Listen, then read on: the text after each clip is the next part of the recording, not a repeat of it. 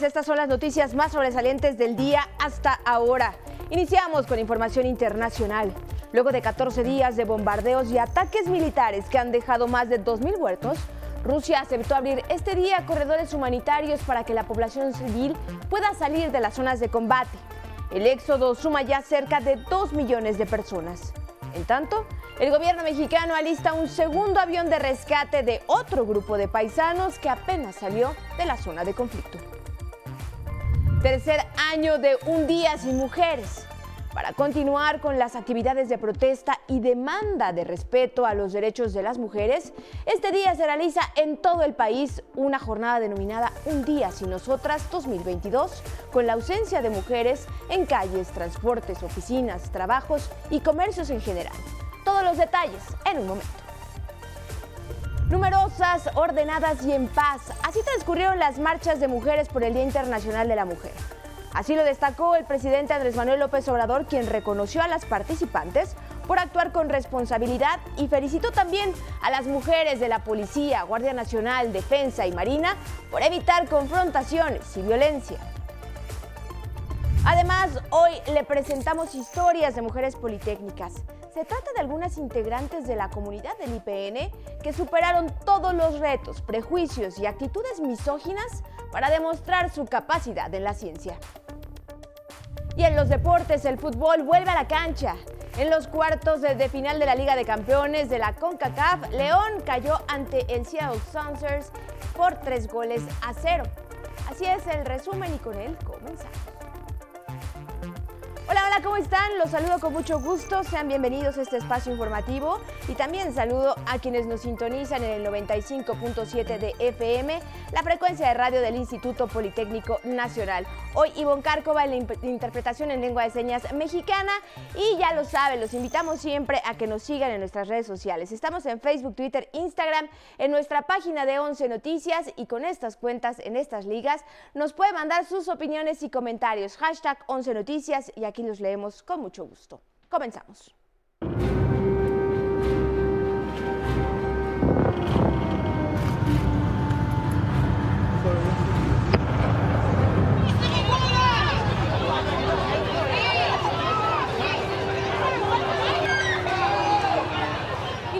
Con un enlace hasta Varsovia, la capital de Polonia. Allá se encuentra nuestra enviada especial Vianey Fernández, quien nos reporta lo que sucede en torno a la invasión rusa a Ucrania.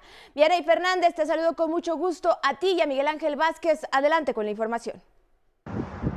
¿Qué tal amigos del 11 y los medios públicos? Nos encontramos en esta cobertura especial sobre la incursión militar de Rusia en Ucrania. Ahora estamos en Varsovia, Polonia, para informarles que a 14 días de este conflicto bélico hay una buena noticia.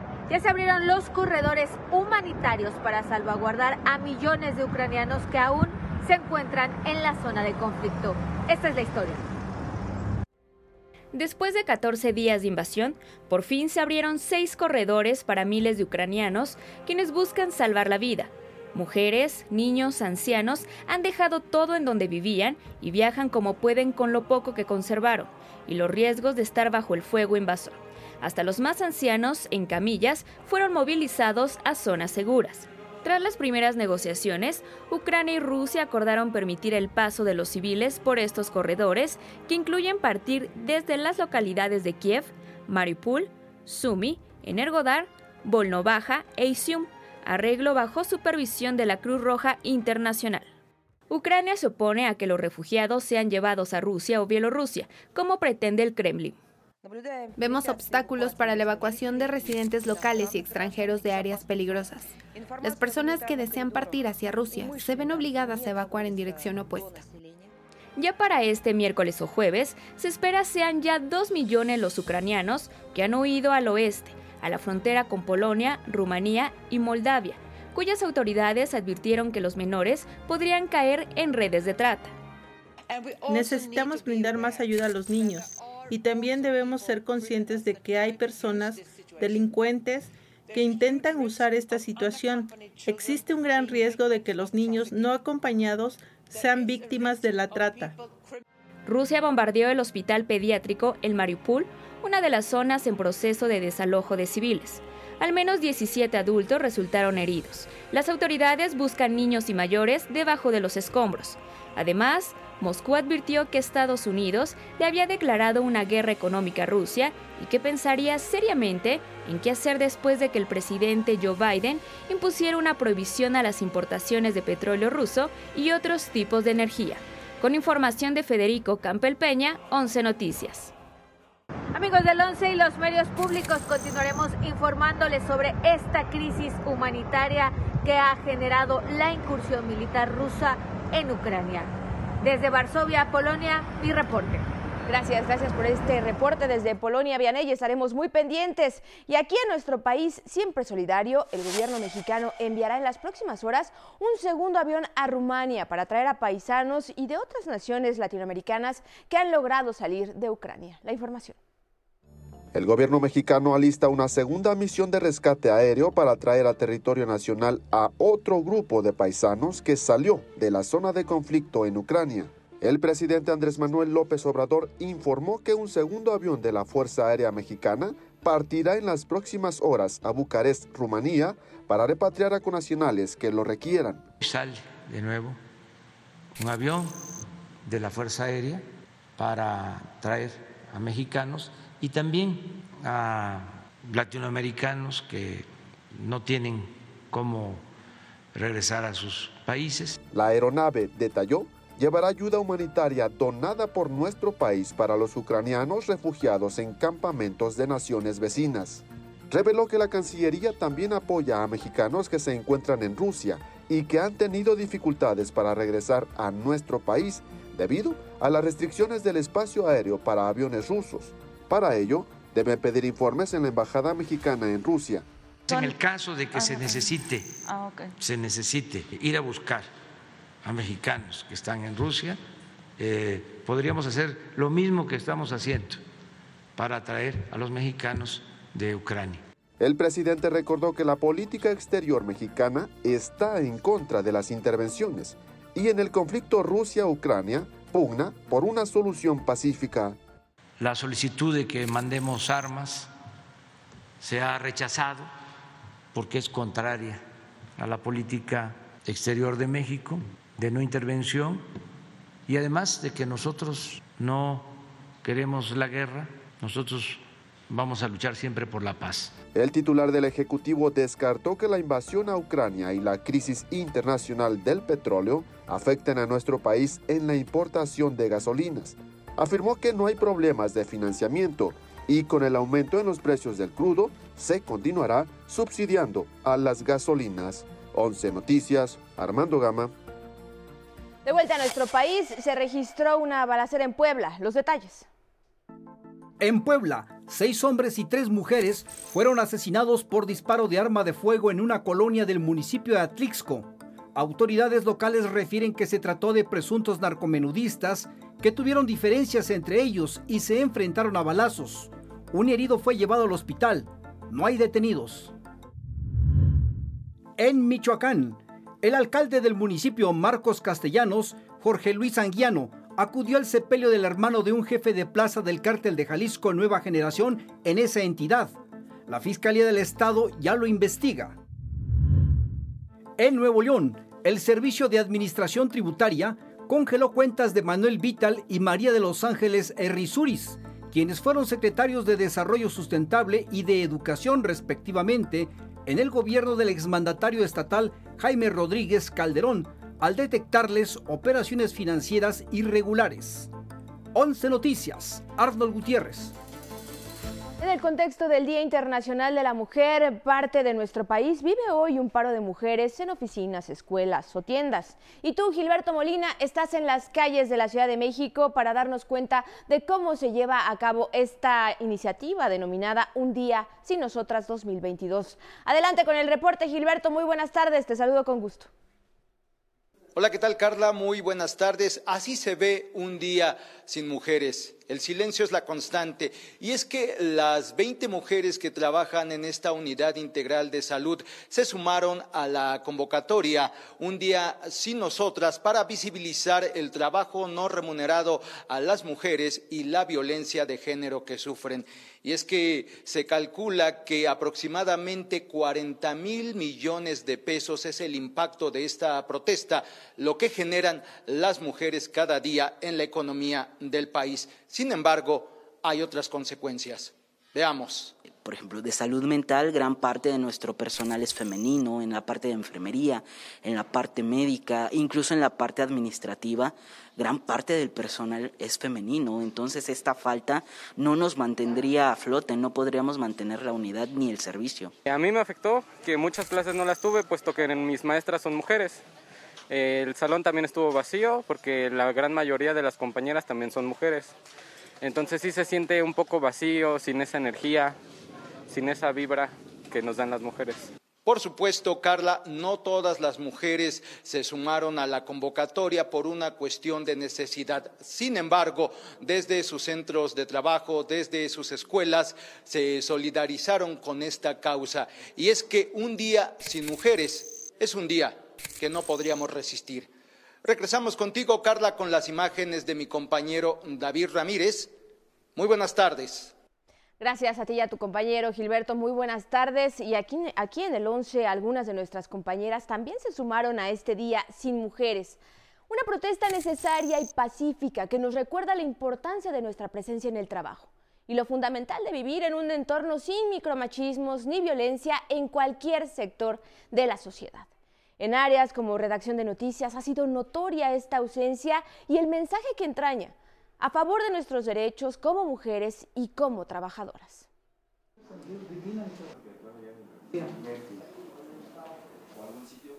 Por supuesto, en gran parte de las áreas de esta televisora la presencia de mujeres es tan abundante que muchas solidariamente asistimos a laborar sin problema alguno y así cumplir con nuestro compromiso hacia ustedes nuestra querida audiencia. Gracias totales.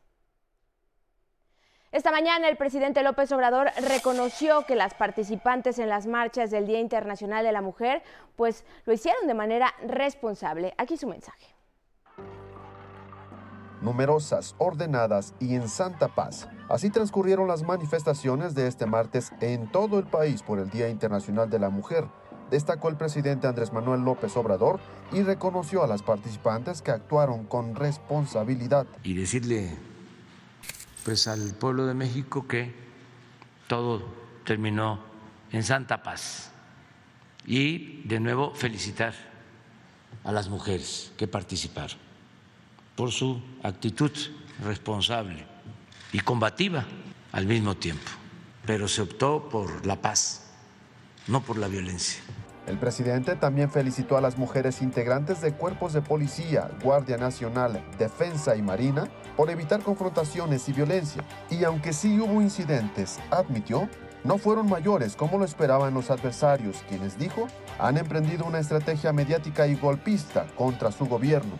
Estaban, eso sí, nuestros adversarios esperando que se incendiara el palacio o la catedral, pero pues se tomaron las medidas necesarias, porque ya los conocemos, sobre todo a los que tiran la piedra y esconden la mano. En relación a la violencia en el estadio La Corregidora de Querétaro, el primer mandatario informó que tiene buena comunicación con el gobierno del estado, quien le reportó que aún permanece una persona herida en el hospital y hay al menos 10 detenidos. Pues una mamá entregó a su hijo, porque estuvo en lo del estadio de Querétaro.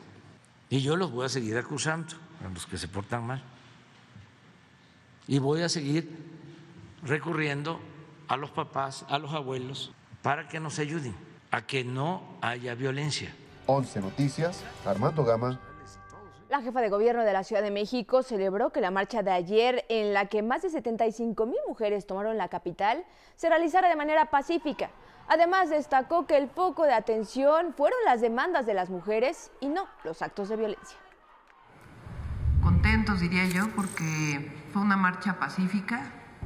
Esta es una ciudad de derechos, de libertades, y realmente fueron miles de mujeres, también hombres, pero principalmente mujeres quienes marcharon de manera pacífica. Creo que hay que felicitarnos por esto. Informó además que las mujeres que laboran en el gobierno capitalino tuvieron la posibilidad de sumarse al paro nacional del día de hoy. El 9, nadie se mueve. Ahora les presento varios casos de politécnicas que superaron retos, prejuicios y actitudes misóginas para demostrar su capacidad en carreras científicas dominadas principalmente por hombres.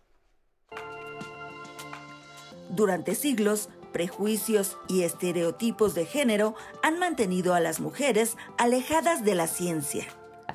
Hay a veces pequeñas, eh, pequeños microagresiones, pudiera ser en el ambiente, como que eh, lo hacen sentir como que porque eres mujer no eres suficientemente capaz. Créanme, las mujeres somos suficientemente capaces. Al inicio de sus estudios profesionales, la propia Norma Patricia Muñoz, prominente investigadora del Instituto Politécnico Nacional, lo vivió en carne propia cuando ingresó a la Escuela Superior de Física y Matemáticas. Cambié de carrera porque no soporté la presión de ser mujer en una escuela con puros hombres. Al principio las bromas eran sencillas, después subieron de tono, no hubo un apoyo por parte de mis profesores y decidí cambiar literalmente de, de escuela y me fui a biológicas.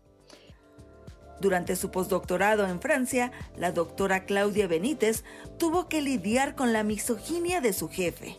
En algún momento sí él, él, me hacía pensar que yo no sabía, ¿no? que por ser mujer yo no hacía las cosas bien o no sabía o demás, pero pues yo no, no, no me la creí, o sea, no, yo estaba convencida de lo que yo estaba haciendo bien. La doctora Julie Roberge también ha experimentado las dificultades de ser una mujer científica. La realidad es, hay gente que no me conocen y me odian por ser mujer, mujer con doctorado exitoso, no me quieren y me ponen traba y... La situación se complicó más cuando decidió ser madre. Es difícil, es difícil, no, ni, ni, te puedo comparar mi vida antes del niño, mi, mi vida de científica antes del, del, niño y ahorita con el niño. No, no se compara, es, es muy difícil. La sociedad exige a las mujeres que cumplan no solo con su rol profesional, sino también sus roles históricamente asignados y generalmente menospreciados que implican doble o triple esfuerzo. Y pues las mujeres somos muy fuertes y sí podemos. Ellas, con su trabajo, han demostrado sus capacidades. Que tengo un amor y una pasión por lo que hago, porque además para mí el océano es mi vida es lo que quiero, lo que quiero estudiar, donde quiero estar, lo que quiero hacer. Y me siento totalmente satisfecha eh, desde el punto de vista personal, como madre, como profesionista, como politécnica. Su experiencia ahora la transmiten a las nuevas generaciones. Tengo una hija de 15 años y, la verdad es que me siento muy orgullosa de lo que yo le he transmitido a mi hija en cuanto al rol de la mujer. Pues ella Mm, defiende o sea, su, rol como mujer eh, en, la sociedad y, para nada se le ha limitado en ningún momento. La ciencia, dice la doctora Isabel Salazar, no tiene género y se debe dejar de matar la curiosidad de las niñas, por el contrario, alentar su vocación científica. Y yo les diría, si tú es lo que quieres, es tu pasión, tómalo, no va a ser sencillo, nada es sencillo. Mi madre me dijo una vez, si las cosas que valen la pena se hicieran fácilmente, cualquiera las haría. Y lo que ellas han hecho es demostrar que son mujeres inteligentes, decididas y capaces de superar cualquier reto. 11 Noticias, Judith Hernández. Y de la política exterior de nuestro país va la crónica de mi compañero Don Miguel Reyes Razo. Brújula de la política exterior de México, la sentencia de don Benito Juárez en los albores de la República restaurada. Entre los individuos y entre las naciones, el respeto al derecho ajeno es la paz. resumió el presidente Andrés Manuel López Obrador al refrendar la actitud pacifista y solidaria con los acosados por las guerras, que es norma de nuestro país. Fuimos eh, nación invadida y despojada. Estados Unidos practica hoy una política muy poco amistosa hacia nuestro país al destinar recursos económicos a grupos conservadores francamente adversos hacia un gobierno democrática libremente electo. Expuse al presidente Biden ese gesto. Escribí amplia carta. Esperé respuesta. No llega. Todavía mantengo mi exigencia. Estados Unidos no debe estimular a conservadores que se empeñan en arruinar a mi gobierno. México recibió a republicanos españoles y se distanció del régimen franquista. Asiló a europeos que perseguía Hitler. El presidente Cárdenas alzó la voz cuando Austria fue víctima del nacionalsocialismo. Austria lo recuerda, aunque su gobierno se resista a devolver a México el penacho de Moctezuma. Pieza histórica que ilegalmente se halla en Viena. Persistiré en ese afán y deseo lo sea de gobiernos que sucedan al mío. Me molestó su negativa. Me enojé. La relación con Austria se enfrió, pero ya se me pasó el coraje. En 11 Noticias, eh, Miguel Reyes Razo informó.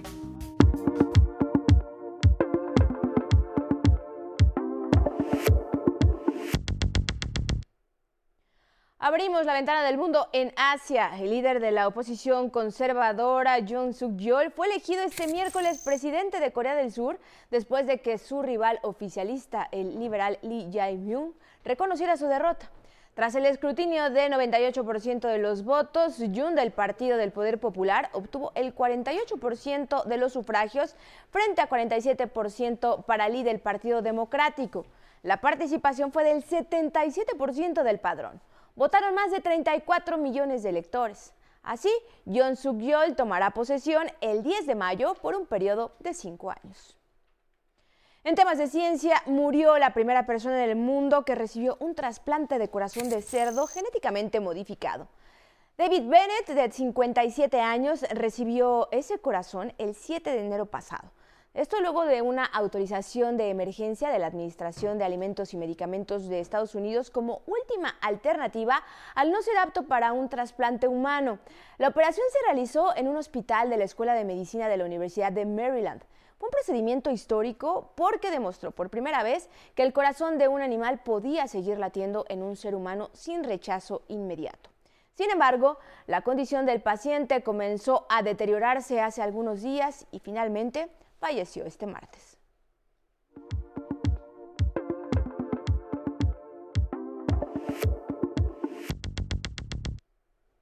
Ahora hablemos de deportes y para eso ya se encuentra con nosotros Samuel Estrada. Te saludo con mucho gusto, Samuel. Muy buenas tardes. Adelante. Carla, ¿cómo estás? Buenas tardes. Iniciamos con el fútbol internacional, aún con las heridas y los estragos de los días pasados. El fútbol se reanuda. Anoche iniciaron los cuartos de final de la Liga de Campeones de la CONCACAF.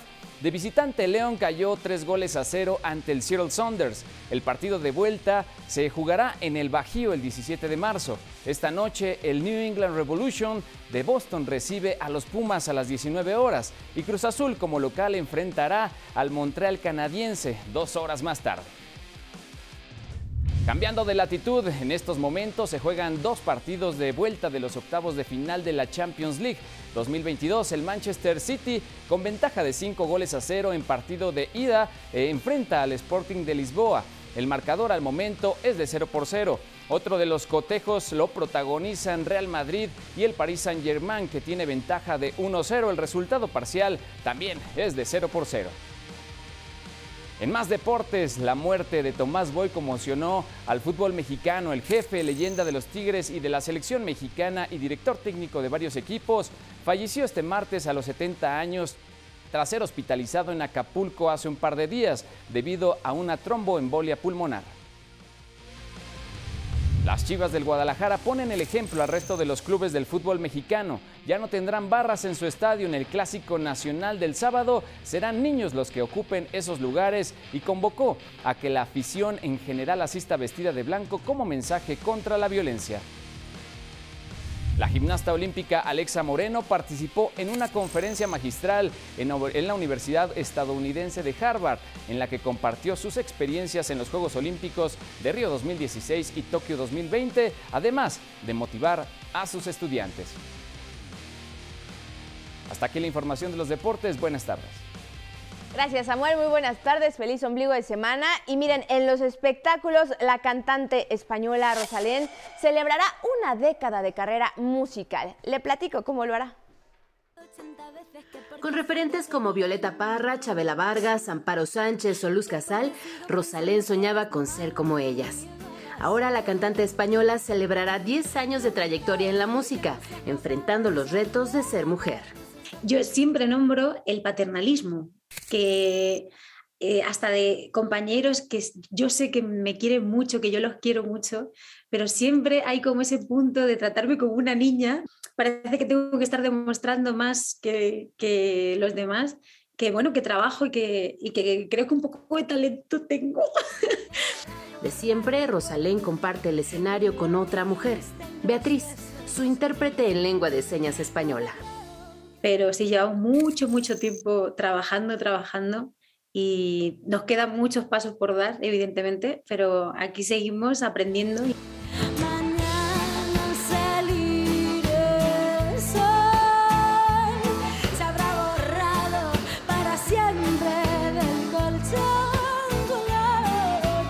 México también celebrará su década musical con un concierto en el Teatro Metropolitan el próximo 6 de octubre. 11 Noticias, Sandra Sitle.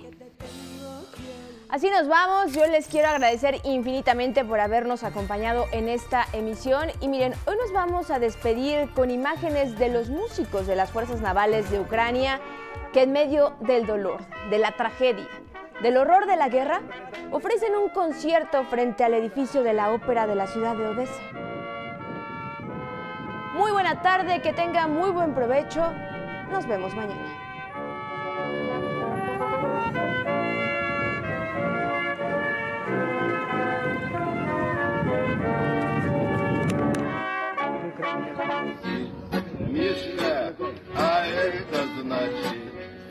что не страшны тебе ни горе,